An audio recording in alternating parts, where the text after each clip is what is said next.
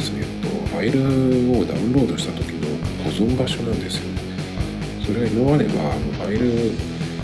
えーと、アプリに入りそうなんですけど入らないんですよね。そのダウンロードした後に何かしらそのファイルブラウザみたいなアプリがあったりしないと保存ができなかったんですよね。でダウンロードをする時にどこに保存するかっていうのを聞かれてで対応してるアプリの一覧っていうかそのポップアップでバッと出てきて、とまあ有名なところだとドラッグボックスとかあとグッドリーダーとか昔からありますね。それとか僕はえっ、ー、となんだっけドキュメントバイリードルっていうアプリをよく使ってるんですけどそれに保存したりしてたんですね。でサファリからそのダウンロードしようとするとどこにダウンロードするかっていうのを聞かれるんですけど今言ったそのドキュメントバイリードルっていうファイルブラウザーを僕が結構使ってるんですけどそれの中にブラウザが入っててそれで、えー、っと開いて直接そこから、えー、とそのブラウザからダウンロードするとそのままそのドキュメントバイリードルっていうアプリの中のダウンロードファイルに入ってくれるので今まではねその iPhone とか iOS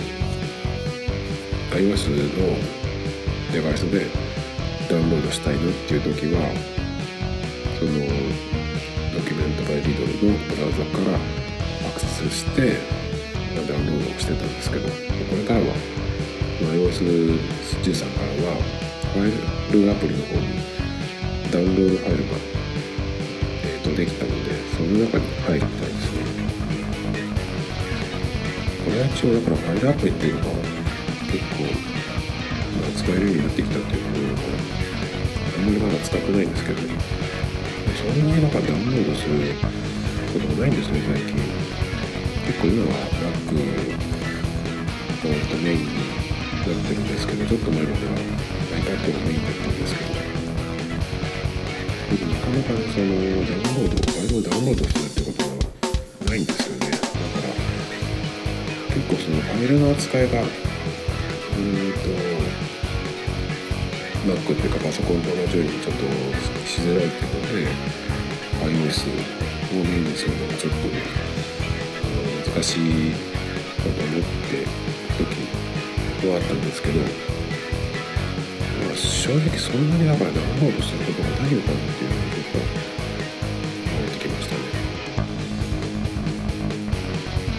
で話変わって昨日かなやっとあのポッドキャストのこのポッドキャストの、えー、アンカーっていうサービスを使ってやってるんですけどそのアンカーの RSS フィードをね iTunes ののポッドキャストに貼りました。前にえっとポッドキャスト始めた時は iTunes に、と申請をして一応その通ったんですね審査でその通った後自分でそのファイル置き場から出してる RSS フィードを貼ってくださいっていうのね案内が来るのでその自分で貼り付けると iTunes で配信されるっていう状態になるんですけど前にやってた時はサウンドクラウドっていうところに、えーと、ファイルを置いてたんですね。そこのフィードも出してくれるっていうことでポッドキャストの置き場としてもねすごく使える場所だったんですよなんですけど、まあ、サウンドクラウドっていうのがあの無料プランだとどのくらいっていうふうにあの容量の上限が決まってて結構それがすぐいっぱいになっちゃうんですよ。あのドキャストをやる場合だとその時1本4 5 0分でやってたんですよ。今は結構毎日なんで、まあ、10分ぐらいをめどにって言っても結構30分とかやってる時もあるんですけどその時も結構長めにやって何個もその話題を出して喋ってたんですが40分とかになっちゃうとすぐねあの上限に達して出たんですね。で最初にそのサウンドクラウドでやろうって決めた時にサウンドクラウドのその上限っていうのは1ヶ月の上限だろうと勘違いしてたんですよ。だからそうすると、まあ、週1ペースで30分とか40分とかやればちょうどいいかなとか思ってたんですけどえーと、月の上限じゃなくて全体の上限だったってことであっという間に上限になっちゃったのでそれでどうしようかなってことで一回ちょっと YouTube に上げてた時もあったんですけど結構まだ動画ファイルにすると容量持っていけないのでいろんなその、まあ、通信環境もそうだけど編集も結構時間がかかるしアップロードも時間がかかるということで結局あのやめてしまったんですがその時に作ったあの登録審査が通ったえっ、ー、とページがねまだ残ってたのでそこにね貼り付けに行ってきました。アンカーの、えー、と今使ってるこのアンカーの出してるフィードを登録したんですよね。で前ちょっと前にそのアンカーから iTunes と Spotify に登録できたみたいなもう登録できるよっていうね、えー、とメールが来たと思ったんですけどその後にさっぱりでこれはどうなったんだろうっていう感じなんですけどなのでねちょっとまあ Spotify はちょっと自分ではちょっとどうやってやればいいかまだ分かんないんですけどとりあえず iTunes は前にやったことがあったのでちょっとその登録できたやつが、まあ、残ってたので貼り付けにできたんですけどそしたらですね見たらあのなんだっけファイルがなくてえっと審査かかった状態になってると審査不合格だ不合格っていうのになっててあれとってだから前にその作って配信したファイルを全部しちゃったのでポッドキャストのその審査が受かってるにもかかわらず中身が全然ないっていう状態になったのでだからその審査不合格になってたんですけどまあ新しいフィードをねたのでまあどうなるかなっていう感じですけど。で今日の、本題というかなんですけどもこのポッドキャストをその一回、ね、やめてからまた復活して、え今日が61回目なんですけど再生回数がまずに1桁なんですね。なのにそのこれだけね毎日更新し続けられてるのはなぜなんだろうっていう話をしたいと思うんですけど。これが今喋ってるのが61回目なんですけどそのうちの4回目までが去年度分なんですねその去年度分4回やったところで、えーと、サウンドクラウドの条件に来てしまったので今そこでまあやめたんですけどもノンストップのはそんなに聞かれてなかったんですけど全部はなかったと思うんですよ確かそれはあの iTunes に登録してたっていうのがあるのかなと思うんですけど、えー、まあ、やめてなやめたのはまあ聞かれてないからってことじゃなくて、まあ、さっきも喋ったとりその置く場所のね問題だったんですよね、まあ、誰も聞いてないのにサーバーをねお金出して借りるっていうのはやっぱバカらしいのでね。それでまあその辞めた後にこのアンカーっていうのができたのでじゃあもう一回やってみるかっていう感じで再開してでそれからまあほぼ毎日撮って開けているんですけどもまあ続けてるのはまあ目標というかね、うん、これがなんかにこういうふうにつながって広がっていけばいいなっていうのもあるしあの結構その BGM を毎回自分で作って、えー、入れてるんですけどもそれのまあちょっとしたモチベーションというかそれが楽しいっていうのもちょっとあります。トークも音楽もど素人ですけどそれをね単品じゃなくてそのセットにするってことでねどっちも少しは、まあ、ほんの少しですけど、まあ、マシになる弾けるようになるなっていうのがあると思うんですね。これ動画にもいるんですけど動画もだからその素人が撮った動画を自分で編集して YouTube にいろいろ上げてる人いっぱいいますけどこれもなんかもう動画団体だととてもじゃないけど、まあ、映ってる人ってその素人だしね。その芸能事務所とかの選ばれた人じゃないでなかなかその見れたもんじゃないと思うんですけどこれがねちょっと音楽が入るっていうことで結構その両方に目と耳がこう分散されるっていうのもあるし、まあ、相乗効果っていうのもあったりして結構その音楽が入ることでちょっと見れるようになるっていうとこもあると思うんですよね。なので結構そのポッドキャストで普通にこの素人が喋ってるやつでも、まあ、音楽が入ることでちょっとだけマシになるいけるようになるっていうのがあるんですよねだからその、まあ、毎回、えー、なるべく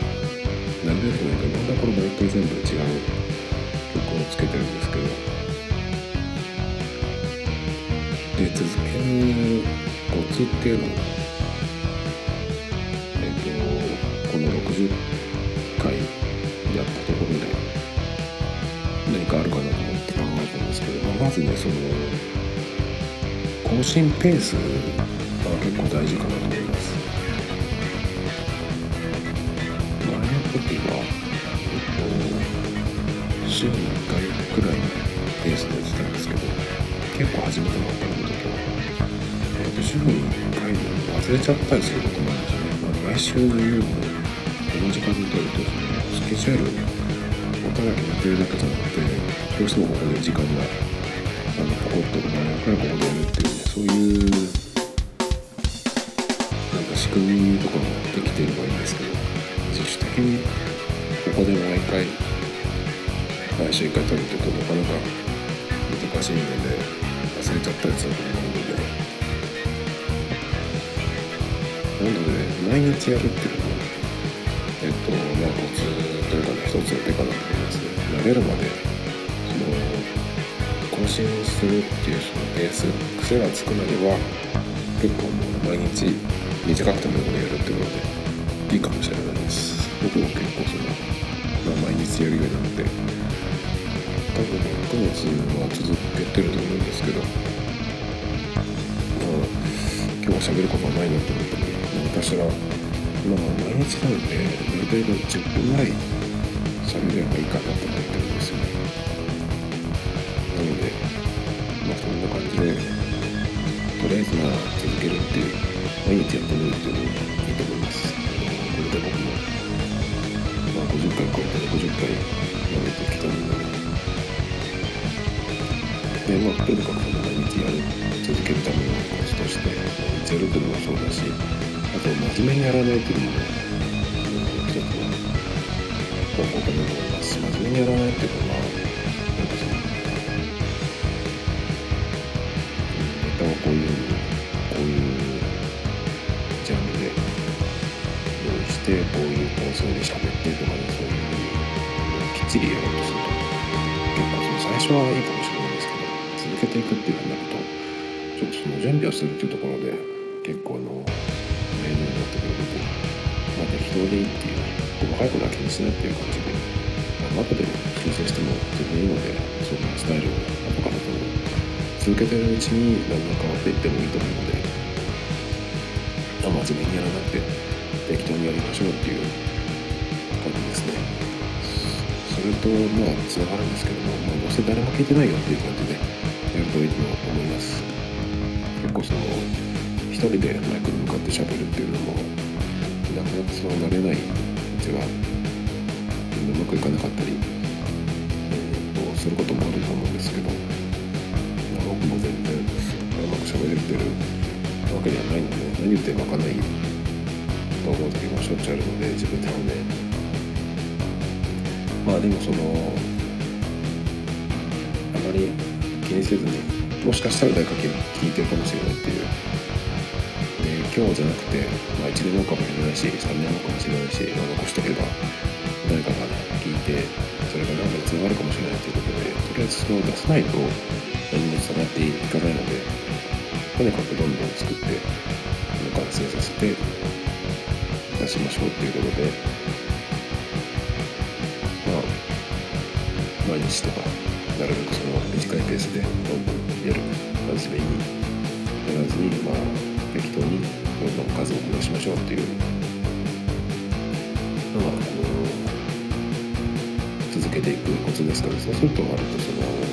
ッドキャストを続けるっていう癖ができるのでいい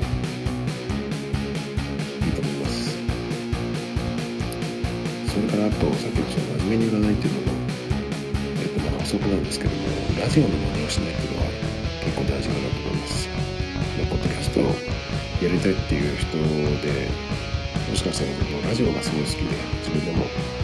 やりたいっていう人がいるかもしれないんですけどラジオの真似をしないっていうのはどういうことかっていうとラジオの真似をするとあの何ていうかなプロとの差が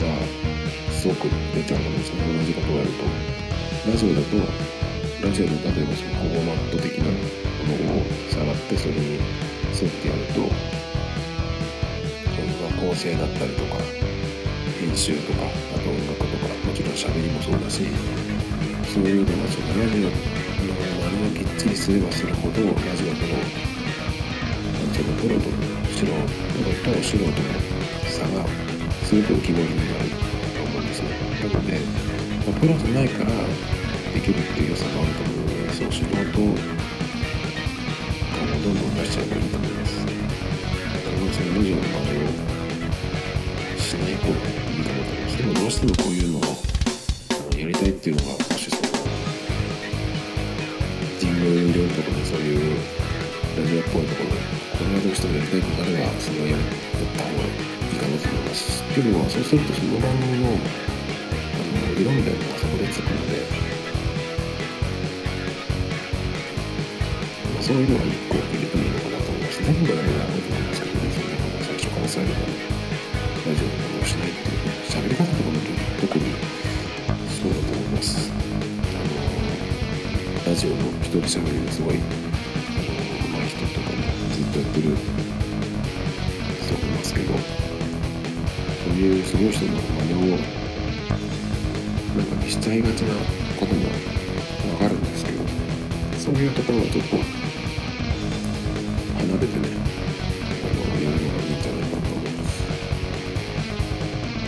なくてもねあのまあ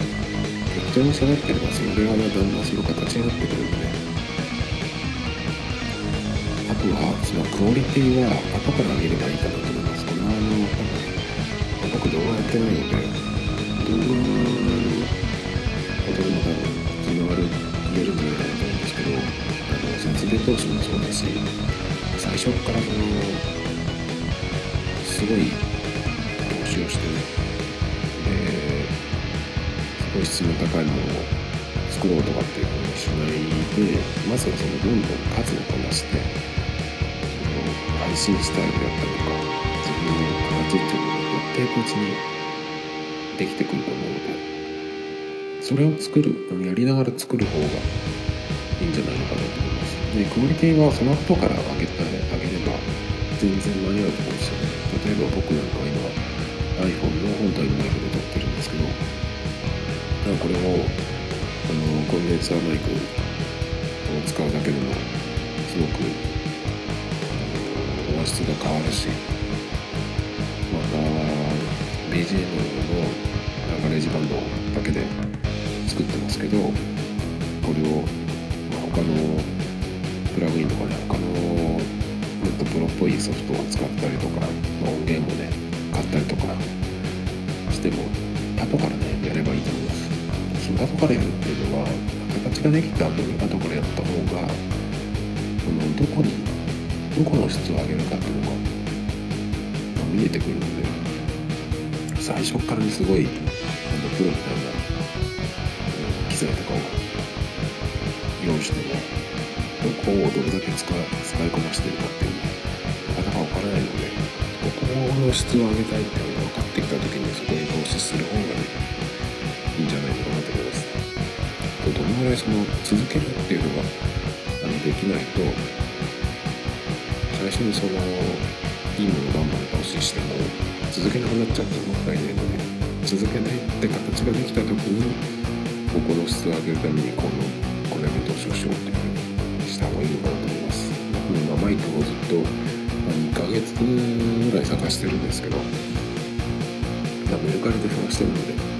なかなかそう出てこないんですけど新品ならねすぐ買えるんですけどまあいつやめるかわからないものにそんなにねいいもの買ってもらうっていうのを一回前に失敗してるのもあるので焦らずにいいものがいいので見つかったらその時に買おうと思ってるのでまあそんな感じでクオリティは後から上げてもいいんじゃないのかなと思います。後から上げることで番組のその喋りとか編集の技術っていうのがだんだんやっていくうちにその上がっていくだろうし、その時に設備投資していいものが入った時にグッとその質が上がるとあ良くなったっていうふうになると思うのでそういう効果もあると思うのでまあ後から上げてもいいんじゃないかなと思いますまあ続けていくコツとかみたいなのは今60回やったところでの話で喋りましたけどもあとはこれからこのポッドキャストどうしていきたいかっていうのなんですけどそもそもねポッドキャストを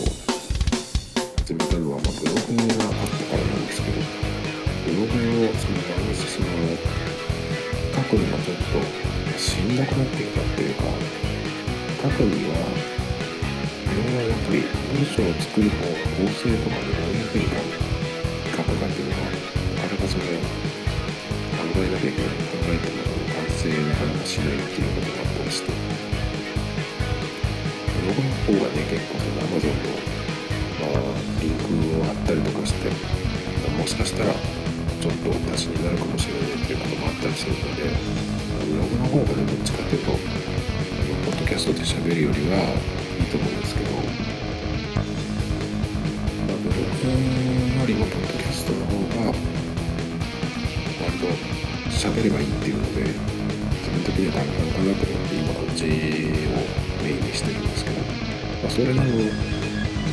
何かその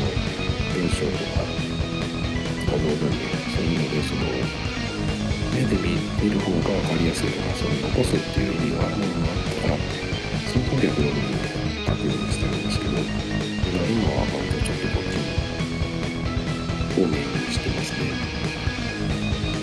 でなんで押していきたいかっていうのなんですけど、あ、聞いてたねポッドキャスト今も聞いてるポッドキャストがいくつかありますけどそういうところでもしなんかつながったらすごいなとかちょっと思ってますけど。まあ直接じゃなくてもあとはその、まあ、自分のねビジネスを何かしようと思ってるのでそれに、まあ、直接つながるだけではなくても何かきっかけとかねなんかちょっとしたつながりができるようにこれを育てたいなと思ってましたけどね。一人喋りスタイルなのでまずそこの何かスタイルを作りたいなと思ってますけど。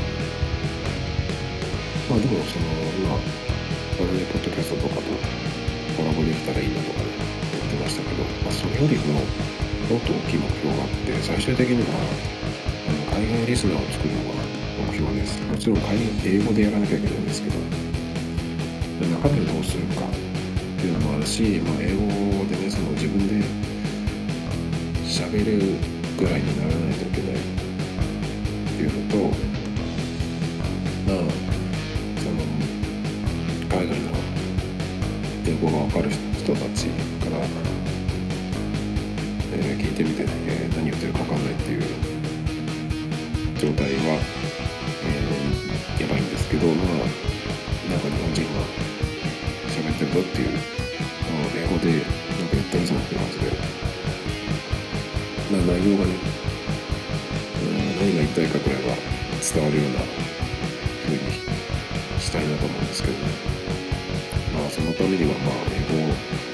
まずやらなきゃいけないんですけど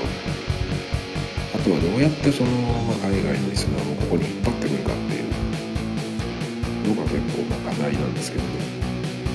中身をどうするかっていうのもあるんですけど、えっと、日本人であることを自分が日本人であるってことを使ってもいいと思うんだけどそれのためにその日本っていうのその海外で受け取るコンテンツみたいなのに使うっていうのもまあ一つの手ですけどまあアニメとかゲームとかになっちゃうのもちょっと、まあ、僕自体はそんなに興味がないのでそれはちょっと難しいとかまあ無理なんですけどそれをやってしまうとね結局ねオタクの人しか来なくなっちゃうんですよ。日本の政府なんかもう10年ぐらい前だと思うけどクリーンジャパンとかって言ってそのアニメとかゲームとかそういうところに投資して、まあ、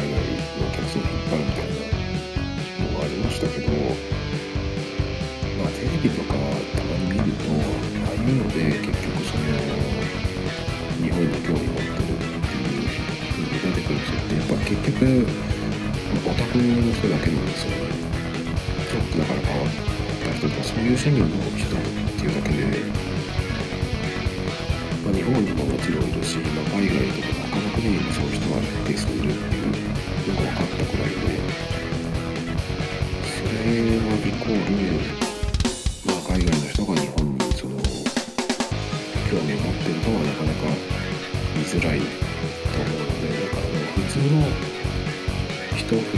本人としてあの海外の人とに興味を持ってもらうっていうなんか方法あるんじゃないかなと思うんですよね。僕なんかの、えっと、今は YouTube とか検索するときに、インスタもそうですけど、全部海外、全部じゃないけど、ほとんど海外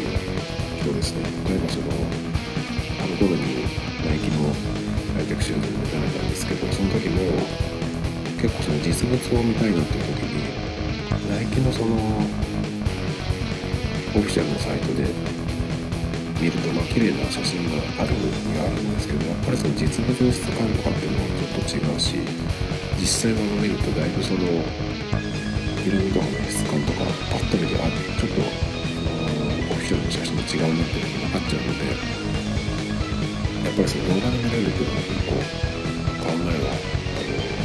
大事だったりするんですけどその時に。まあ、日本語で検索しないでなるべくその英語で検索して海外の人のを見るんですけどそういうふうに何かそのまあそのナイキのやつも結構まあオタクの人も出てきちゃうんだけど今その国にいる普通の割とその普通の人っていう言い方もけどなんかすごく特殊な趣味とかねそういうジャンルの人としてじゃなくて普通の人として、うん、海外の人とつながるっていう。普通の人がなんかその日本で、ね、生活してる普通の人が今どういう、うん、ことに興味があるかとかどういうことやってるかどんな生活をしてるかっていう知りたいって人もいるんじゃないかなと思うんですよね。でも結構その、まあ、YouTube だけじゃなくて割とその他の国の人とかって結構興味がある方なんですけどどうしてもそのメディアを通して見ると何て言うかなやっぱりその生の感じっていうのはどうしても伝わってこないっていうか本当に本当かなっていうふうになってきちゃうに、まあ、違う国の人として、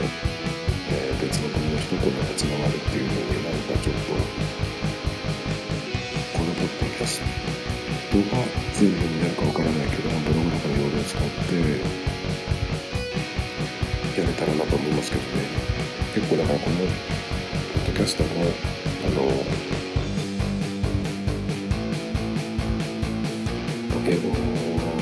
の練習場にもしたいしなんだそういうちょっときっかけ作りにしたいなと思うんですけどね結構今その BGM を作ったやつをえー、とすでにポッドキャストに使ったやつをサウンドクラウドに今上げ始めてるんですね前はその喋ったやつを1時間ぐらい喋ってたやつをバンバン上げてたのですぐ容量がいっちゃったんですけど音楽で BGM だと変えて平均2分ならので1曲ループするっていう前提で作るので曲自体が短いんですよ。だから結構いっぱい上げられるんですけど、まあ、いっぱいになったらえーとまあ、パート2みたいなのチャンネルアカウントを作ってどんどん追加していくつもりなんですけど結構サウンドクラウドに上げると、まあ、海外の人がしいからグッドとかいいねを押してくれたりするんですけどそういうところからあのそれで来れればいいなとちょっと思ってるところなんですけど結局も日本語で喋ってるんでまあ例えばアメリカの人が聞いてもね何言ってるか分からないっていう感じだと思うんですけど、まあ、音楽だけは